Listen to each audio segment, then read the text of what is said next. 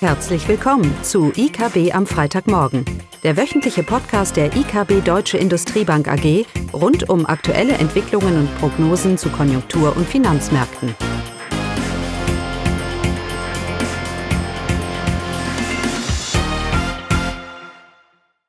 Willkommen zu IKB am Freitagmorgen mit Klaus Bautnecht und mir, Caroline Vogt.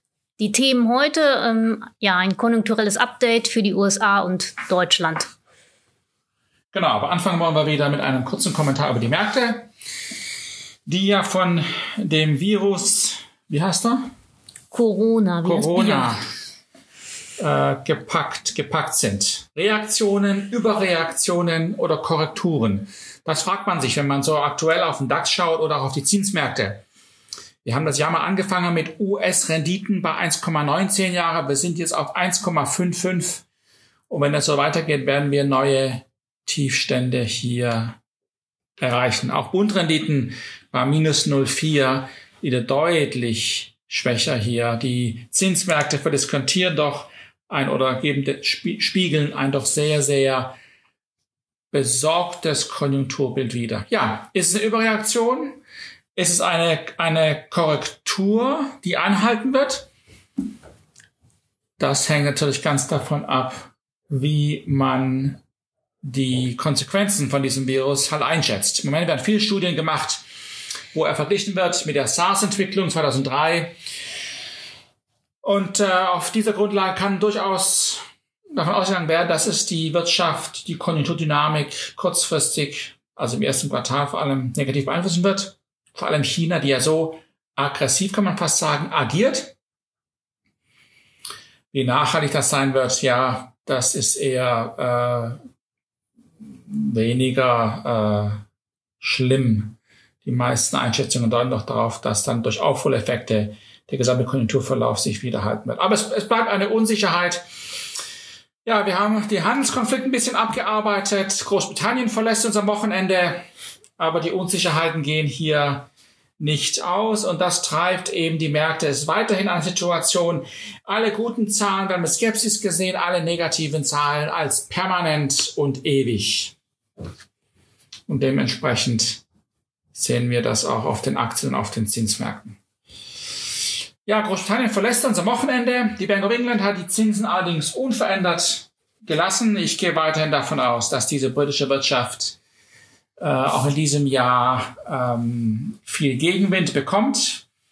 Die po politisch verlässt Großbritannien die EU, aber die wirtschaftliche Zusammenarbeit, die ist ja noch komplett offen. Da fängt man im März an zu verhandeln. Und ähm, das kann auch viel Unsicherheit mit sich bringen. Ich erwarte auch, dass das Pfund dementsprechend sich absprechen wird. Wir haben diese Woche auch unsere FX-Prognosen veröffentlicht ähm, für die nächsten zwei Jahre auf Grundlage unserer fundamentalen Modelle. Und da kennen wir eigentlich für das äh, Pfund nur, nur eine Richtung. Und ich glaube auch, dass die Bank of England die Zinsen hier weiter senken, äh, senken wird. Ja, das Konjunkturbild an sich ist gar nicht mal so schlecht. Schauen wir auf die USA, da kamen vierte Quartal BIP-Zahlen, erste Schätzung. Die US-Wirtschaft konnte fürs Jahr insgesamt letztes Jahr mit 2,3 3 Prozent zulegen und im vierten Quartal annualisiert mit 2,1. Wir kommen von der 2,6 im Jahr davor. Das heißt, die US-Wirtschaft kühlt sich ab, aber wir sind weit davon entfernt von irgendeinem deutlichen Einbruch, weit entfernt von der Erwartung, dass die Fed kurzfristig hier irgendetwas tun muss. Der Konsum ist robust, das haben wir schon öfters gesagt. Die, ähm, der Häusermarkt relativ stabil, die Zinsen, die Refinanzierungszinsen extrem niedrig. Gibt keinen Grund, hier ein negatives Bild für die USA wiederzuspiegeln. Also ich sehe einfach nicht, auf welcher Grundlage man hier von einer, von einer Krise, von einem Einbruch in der Wirtschaft in diesem Jahr sprechen, sprechen kann. Das wird auch gestützt durch die Fed, weil die Fed hat ja auch sich diese Woche getroffen und die Fed sagt uns sehr mutig und offiziell, dass sie doch hier eine asymmetrische Reaktionsfunktion hat. Soll heißen, wenn die Wirtschaft auch nur ansatzweise schlecht äh, sich abkühlt, wird sie alles daran setzen, das zu verhindern. Ähm, steigt die Inflationsrate allerdings ein bisschen, wird sie erstmal schauen, wie nachhaltig das ist. Das ist ja ein ideales Umfeld für Aktienmärkte. Die Geldpolitik bleibt weiterhin äußerst unterstützend. Die EZB macht das ja nicht anders. Auch wir haben ja nach fünf Jahren Wachstum hier nicht mal ansatzweise eine Chance gesehen, dass wir die Zinsen hier anheben können. Ja, die Fed macht das nur ein bisschen deutlicher. Und so bleiben wir bei der Einschätzung, dass wenn sich die Zinsen dieses Jahr bewegen in den USA, also die jetzt die Leitzins, die Fed, dann sicherlich eher nach unten als nach, als nach oben.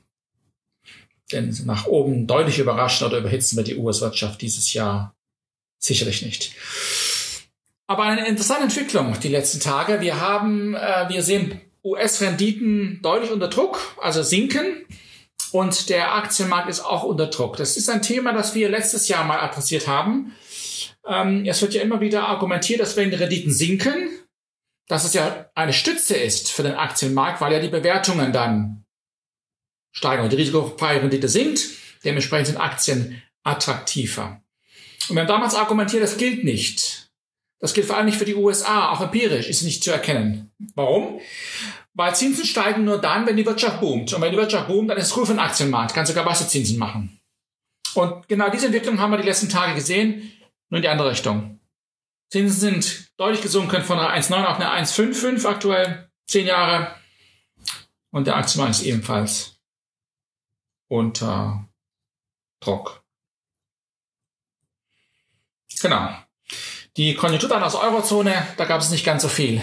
Carol, das waren die Arbeitsmarktzahlen, ne, die da rausgekommen sind. Ja, die waren weiterhin gut, aber es ist ja auch nicht sehr überraschend, weil es ja ein konjunktureller Nachläufer ist.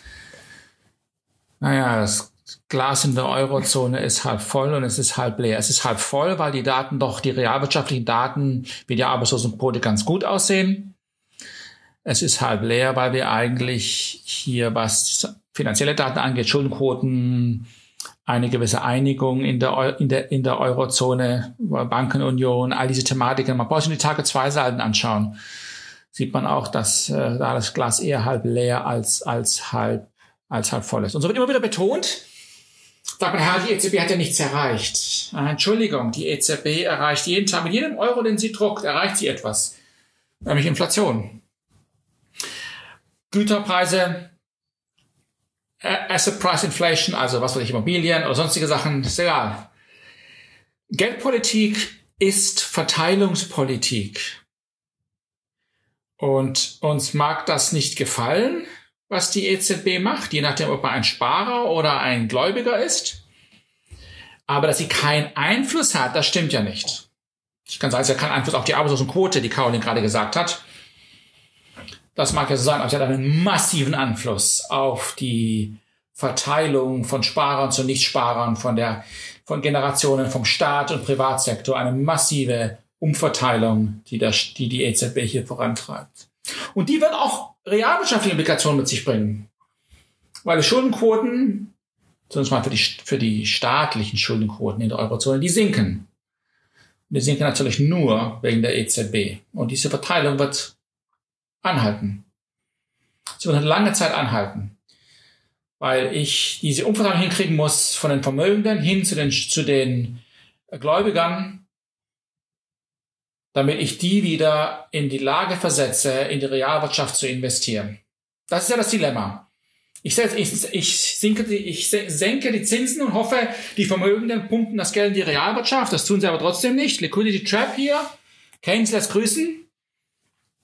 Und die Gläubigen zu entlasten, das, das dauert noch eine lange, lange Zeit. Das sieht man, wie langsam sich die Schuldenquoten für die Staaten auch, äh, auch verbessern. Ja, aber es ist halt ein schleichender Prozess. Und er schreitet voran. Das dürfen wir nicht unterschätzen. Und das ist auch gewollt. Es muss so, es muss so sein. Die Realwirtschaft bekommt nicht genug Liquidität, nicht genug Nachfrage an Investitionen. Die Investitionsquote in der Eurozone im Trend sinkt. Es wird immer weniger relativ zum BIP investiert. Ja?